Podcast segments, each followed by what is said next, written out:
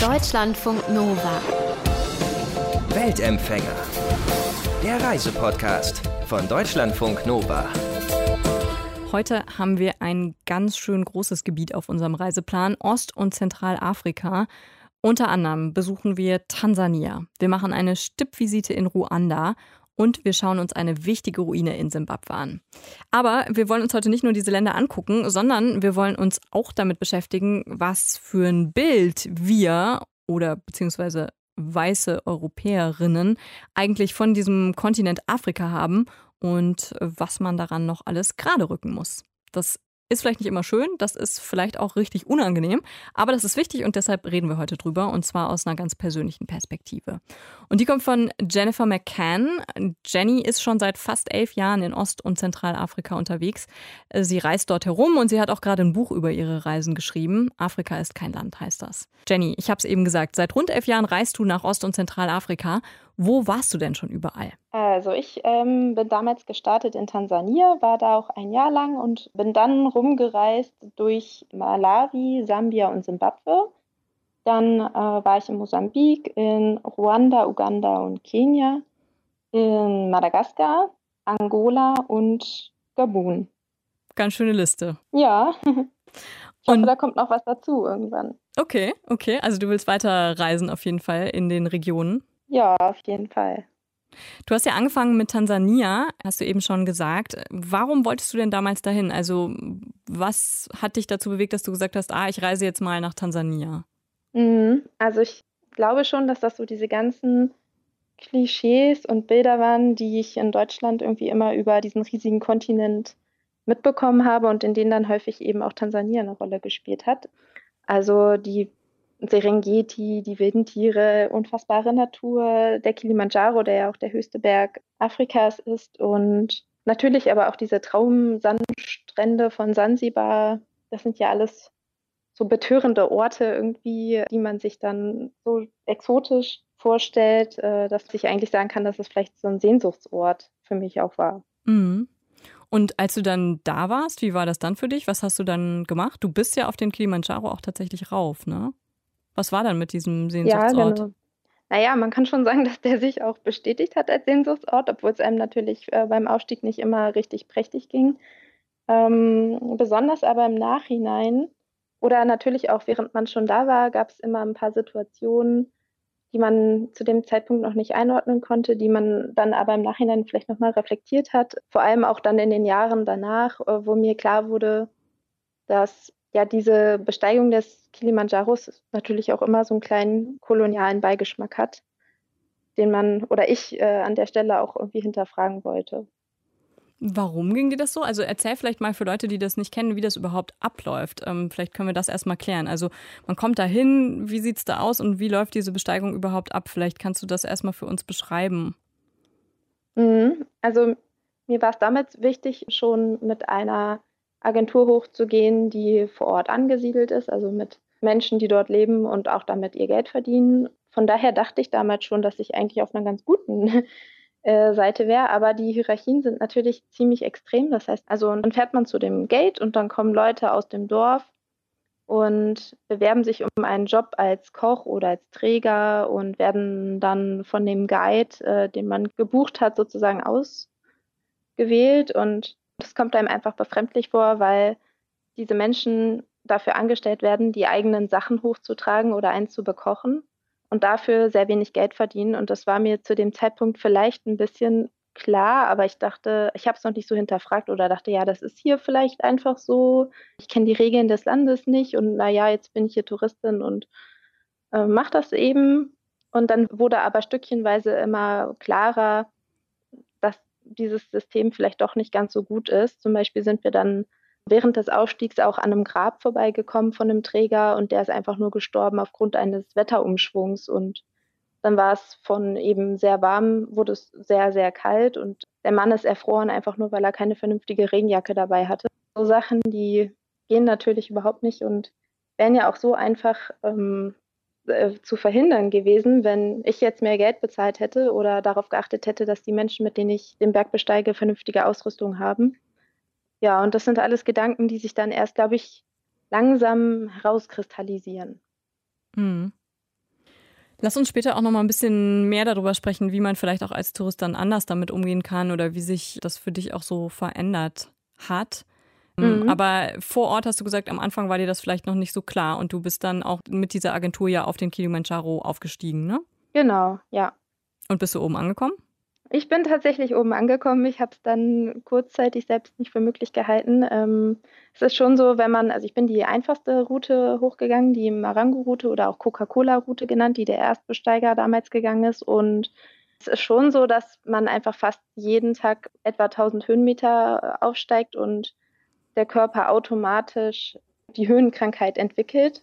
Und manche haben das eben ein bisschen stärker. Und ich habe mich dann aber auch übergeben und mir war ziemlich schlecht, konnte es dann aber trotzdem doch schaffen. Als du dann oben warst, was war es für ein Gefühl? Wie war es? Ja, man, man erreicht den Gipfel und eigentlich erwartet man im Vorfeld, man stellt sich diese Situation ja ganz häufig vor.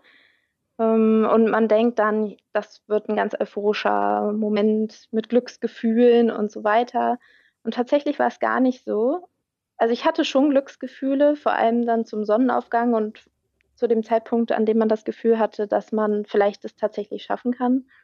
Mm, aber dann noch so ein Foto vor dem Gipfelkreuz zu machen, hat auch wieder sowas wie, also man macht das ja eigentlich nur für seinen eigenen Stolz und um zu beweisen, ich habe es geschafft und alle Skeptiker, die vorher dachten, nee, das schaffst du sowieso nicht, den konnte man dann beweisen, hier doch, ich habe es jetzt äh, hingekriegt. Und da habe ich mich dann auch im Nachhinein gefragt, ist das jetzt so ein großer Unterschied, ob ich eine Flagge hochtrage und den Kilimanjaro als höchsten Berg Deutschlands erkläre, was ja Hans Meyer damals gemacht hat zu Zeiten des Kolonialismus, oder ob ich da jetzt ein Foto vor einem Holzschild mache. Klar, das ist jetzt auch vielleicht nicht ganz der beste Vergleich, aber sind zumindest Gedanken, über die man mal sprechen kann vielleicht. Mhm. Du bist dann erstmal nochmal wieder zurück nach Deutschland und bist dann aber wiedergekommen. Ne? Du hast dann ein Jahr in Tansania verbracht.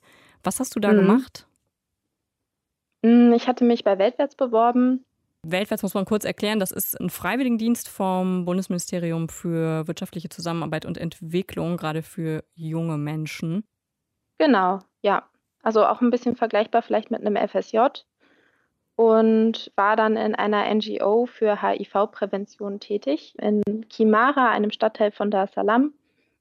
Und ja, diese Organisation hat ganz viele Unterprojekte gehabt. Also beispielsweise sind sie in Drogencamps gegangen und äh, haben den Menschen gezeigt, wie man Spritzen reinigt oder wie sich HIV ausbreitet, also den Menschen das erklärt.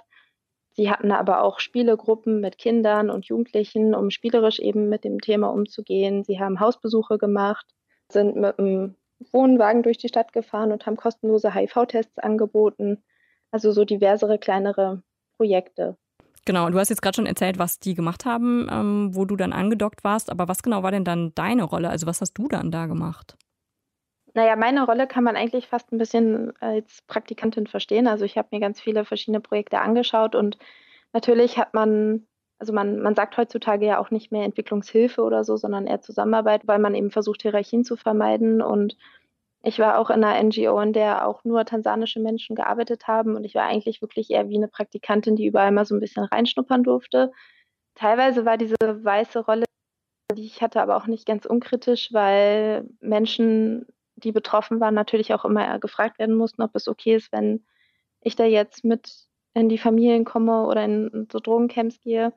Und ich war mit Bea da, mit einer, die ich dort kennengelernt habe und jetzt auch eine gute, sehr gute Freundin von mir ist.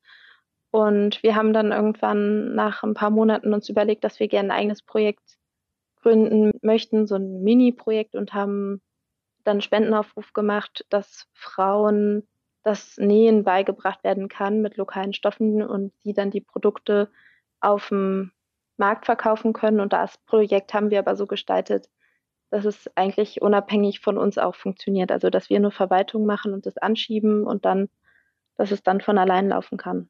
Und hat es funktioniert? Mm, ja, es ist immer so ein bisschen die Frage.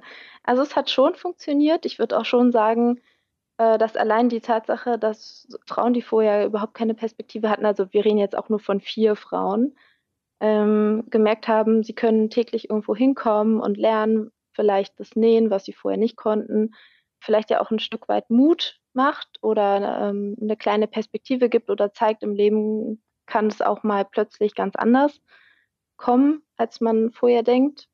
Es war dann aber nicht ganz klar, wie lange es noch funktioniert hat, nachdem wir wieder weg waren. Mhm.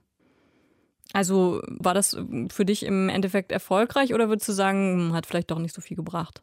Mm, also ich würde jetzt nicht sagen, dass es zu 100 Prozent erfolgreich war, aber ich würde schon sagen, dass es besser war, es zu machen, als es nicht zu machen. Mhm. Und der gesamte Dienst, wie würdest du den heute bewerten? Also den würde ich auf jeden Fall jedem empfehlen. Der war ähm, so reich oder ich habe so viele Erfahrungen mitnehmen dürfen. Natürlich, also Erfahrungen, die einen sehr nachdenklich gemacht haben, aber die auch sehr, sehr positiv waren. Und ich glaube schon, dass es äh, das Leben so nachhaltig beeinflusst, dass man danach äh, viele Dinge vielleicht auch anders nochmal hinterfragt oder anders sieht. Ja, also sehr, sehr empfehlenswert, auch wenn man jetzt nicht harte Fakten hat und sagen kann, ich habe jetzt das und das wirklich da gemacht und umgesetzt oder war total erfolgreich. Darum geht es äh, im Endeffekt auch gar nicht. Sondern mehr um so eine Veränderung im Kopf, in der Einstellung, meinst du das? Ja, ich glaube schon. Auch, ähm, ich meine, wenn wir jetzt heutzutage so ein bisschen die politische Richtung in Europa anschauen oder auch in Deutschland, dann ist es vielleicht wichtig, auch Menschen noch einen Tucken politischer zu machen oder einen Tucken mehr, ja, so den Mut zu geben, sich einzusetzen für eine Sache und über gewisse Dinge ja, nachzudenken, zu reden und dass es eben umso wichtiger wird, sich nicht rechtspopulistischen Strömungen anzuschließen, sondern dem auch etwas entgegenzusetzen. Hm. Und wie haben die Leute vor Ort auf dich reagiert? Also du hast eben gesagt, du warst da eigentlich als Praktikantin, kann man so sagen, aber du warst ja immer noch weiß ähm, und du bist da als Weiße hingekommen. Wie haben die Leute vor Ort auf dich reagiert? War das überhaupt ein Thema oder war das gar kein Thema oder wie sah das aus? Mm, also eigentlich äh, würde ich sagen, durchweg positiv. Natürlich gab es immer auch mal Menschen, denen es nicht so gut ging. Zu Recht ja vielleicht auch so ein bisschen die ähm, Schuld ihres, oder naja, das ist immer schwierig zu sagen, aber die die historische Schuld bei den weißen Menschen sehen, dass es ihnen jetzt vielleicht nicht ganz so gut geht. Da gab es aber nicht so viele von, oder zumindest habe ich das in dem Jahr nicht so häufig erlebt, dass mir da Fremdenfeindlichkeit entgegengeschlagen ist. Also ich wurde sehr häufig sehr, sehr nett empfangen, extrem häufig geholfen. Also ich brauchte auch viel Hilfe. Ich meine, ist ja klar, man ist da in einem fremden Land, kann die Sprache nicht oder versucht sie gerade zu lernen. Und ich hatte immer das Gefühl, wenn ich irgendeinen Menschen auf der Straße anspreche, dann hilft er mir so lange oder leitet mich so lange zu den richtigen Leuten weiter, bis mein Problem gelöst ist. Und das, dieses Vertrauen dann auch zu entwickeln, ich glaube, dass das auch ein Grund ist, weshalb ich danach dachte, ich will auch noch alle anderen Länder sehen oder so viel reisen, weil einem das so viel Vertrauen gibt in die Menschen, in die Welt, in das Gefühl, dass eben die Welt ein freundlicher Ort ist. Ja, und das macht Spaß. Mhm. Hast du denn noch Kontakt zu Menschen, die du damals kennengelernt hast? Ja, also ich habe eine sehr gute Freundin, Juliette, mit der habe ich damals im gleichen Haus gewohnt und äh, sie war so alt wie ich und hatte aber schon eine kleine Tochter. Wie alt warst du damals? Und ich war damals 22 mhm. und ja, unsere Leben waren natürlich sehr, sehr verschieden. Vor allem auch nach dem Jahr bin ich wieder zurückgereist, habe äh, mein Studium beendet, feiert und irgendwie gearbeitet, bin gereist und die hat eben versucht, ihre kleine Familie durchzubringen.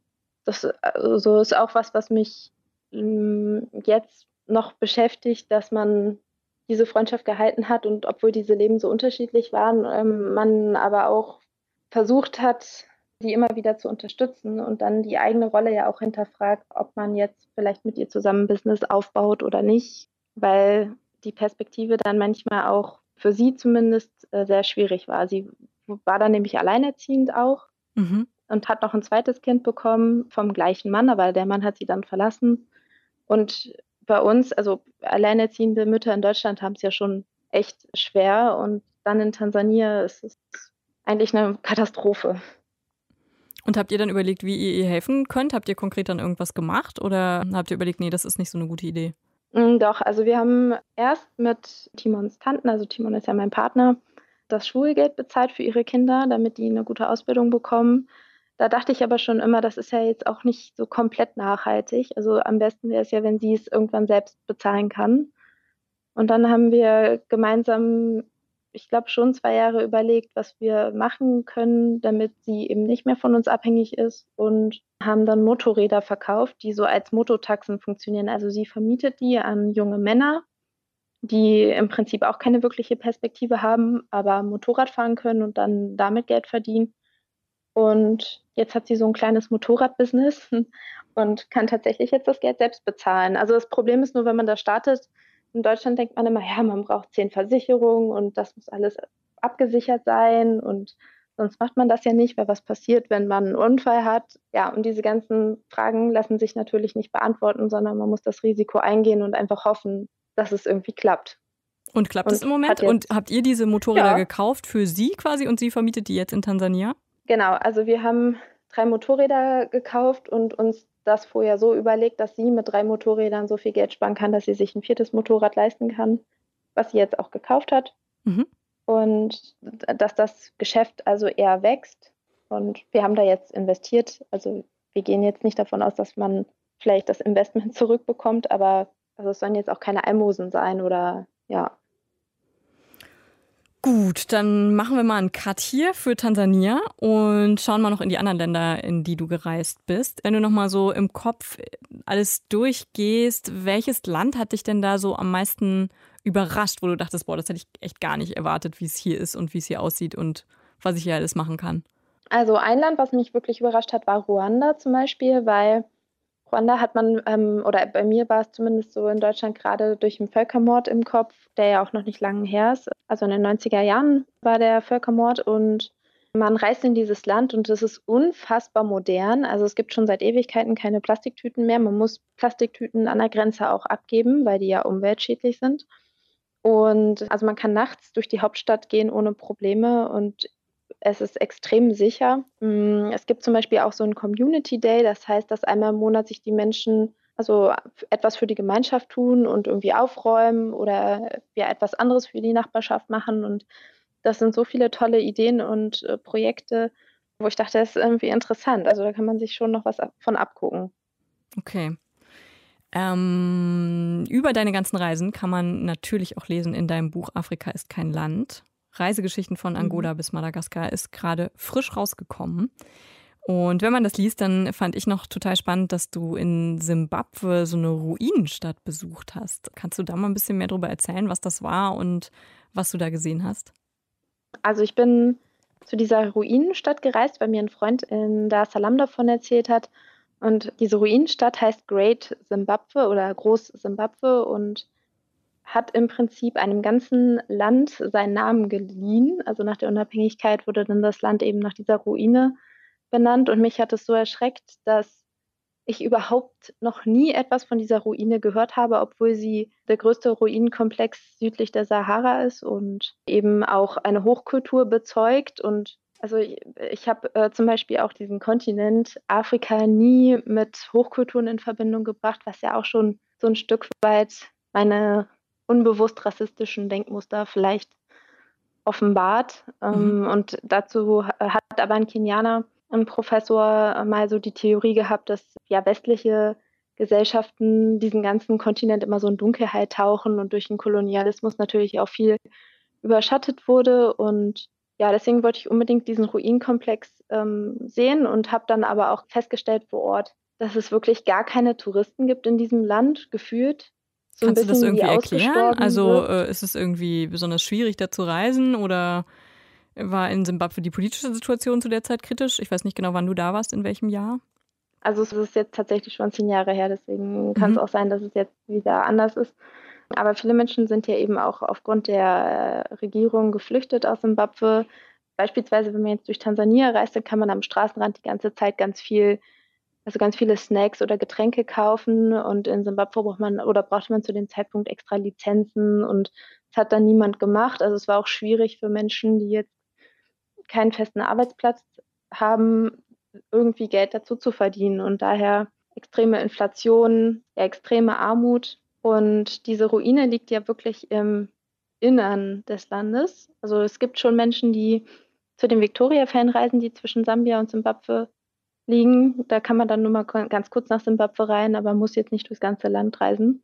Und diese Ruine ist dann einfach schon so ein Stück weiter im Landesinnern und ja, auch, auch wirklich eine Ruine, war auch wirklich sehr verlassen. Mhm. Aber sehr ja sehr überwältigend, wenn man dann da ist. Vor allem, also war dann alles bevölkert auch mit Affen und das macht es natürlich gleich noch so ein bisschen mystischer auch und was steht denn dann ja, da dann noch? Also sind da so Mauerreste oder Turmreste oder wie kann man sich das vorstellen? Was hat man da gesehen?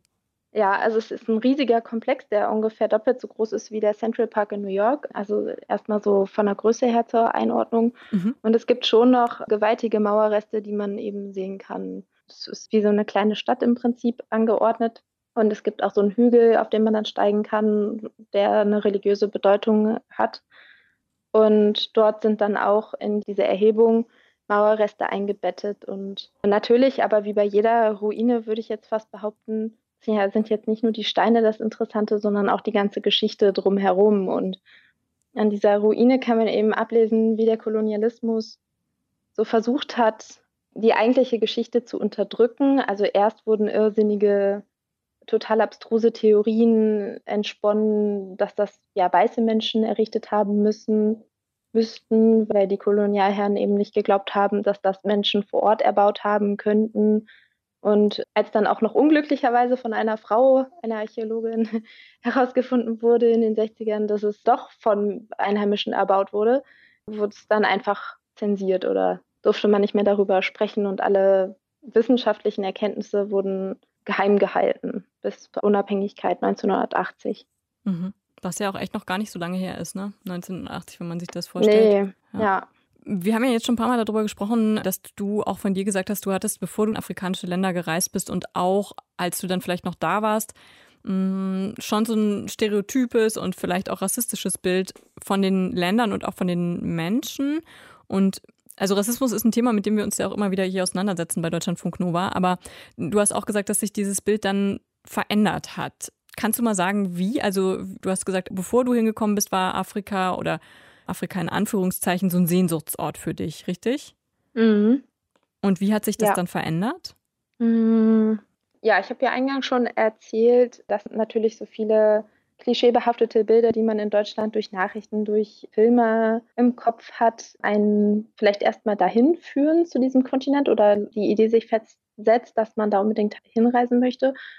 Und ich hatte aber auch ein paar Ängste, bevor ich dann das erste Mal überhaupt in Tansania war, auch mit diesen ganzen Krankheitsgeschichten wie Malaria oder vielleicht sogar HIV. Und man kommt dann da an und stellt fest, dass das alles Gedanken sind, die sofort wie weggeblasen sind, weil man merkt, es ist nicht so extrem unterschiedlich wie vielleicht zu Hause auch oder wie in anderen Ländern, die man schon bereist hat. Na klar, es ist eine ganz andere Kultur und ein ganz anderer Ort, aber trotzdem sind die Menschen nett und man äh, ja, geht durch die Straßen und wird freundlich begrüßt. Es ist also eben, eben nicht überall Hunger und Krieg und Krankheit auf der Straße zu finden, was ja auch logisch ist, aber das ist so die Erkenntnis, wenn man die dann wirklich merkt, ist eigentlich sehr hilfreich für einen, vor allem wenn man dann auch noch andere Länder bereisen möchte später.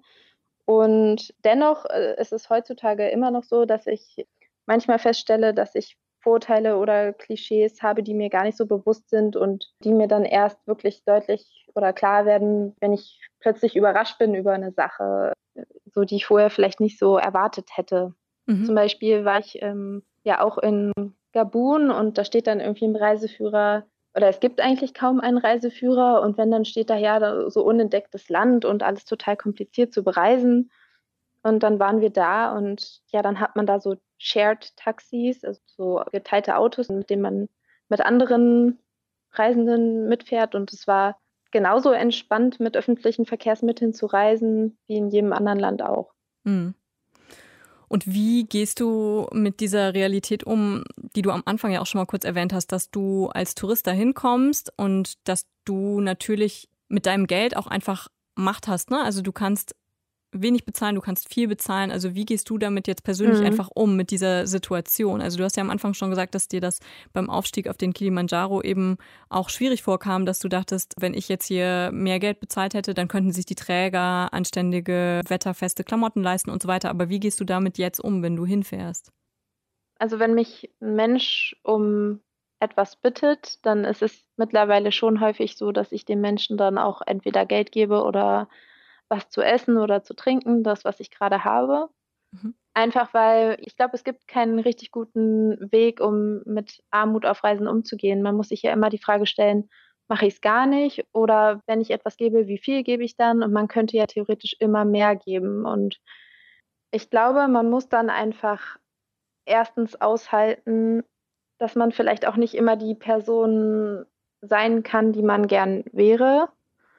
Und man muss aber auch, oder Wie meinst ich versuche das? trotzdem, naja, also wenn man jetzt Kindern Brot gibt, warum dann nur ein Brot? Warum nicht zwei Brote? Und wenn man zwei Brote gibt, warum dann nicht drei? Oder Mhm. warum, dieses Spiel kann man dann ja immer so weiterspielen. Und eigentlich hat man immer kein gutes Gefühl. Oder ich habe zumindest dann nie so das Gefühl, oh ja, jetzt hast du mal richtig hier jemandem was Gutes getan. Mhm. Und also das fand ich zum Beispiel ganz interessant in Angola, da habe ich mir sehr viele Gedanken darum gemacht, weil da gibt es dann schon auch so viele Menschen, die bedürftig sind und diese Frage, was man zum Beispiel an Geld oder Essen geben kann, das ist ja was, was so eine Frage, die häufig gestellt wird. Und da war es dann sogar so, dass Polizisten in einen Einkaufsladen gegangen sind und mit einer Packung Brot wieder rausgekommen sind und die dann eben den Menschen gegeben haben. Und so ähnlich haben wir uns dann auch verhalten. Und dann ist man aber auch nicht der Weiße, der jetzt hier gönnerhaft in den Supermarkt geht und Essen verteilt, sondern man macht es so wie alle anderen Menschen vor Ort auch. Ob man das so machen will, das muss letzten Endes natürlich jede und jeder für sich selbst entscheiden. Oder man kann sich natürlich auch überlegen, ob man zum Beispiel eine NGO unterstützt oder sich für globale Gerechtigkeit einsetzt. Jennifer McCann war das. Ihr neues Buch Afrika ist kein Land, Reisegeschichten von Angola bis Madagaskar. Das gibt's gerade frisch in den Buchläden und natürlich auch im Netz. Deutschlandfunk Nova. Weltempfänger.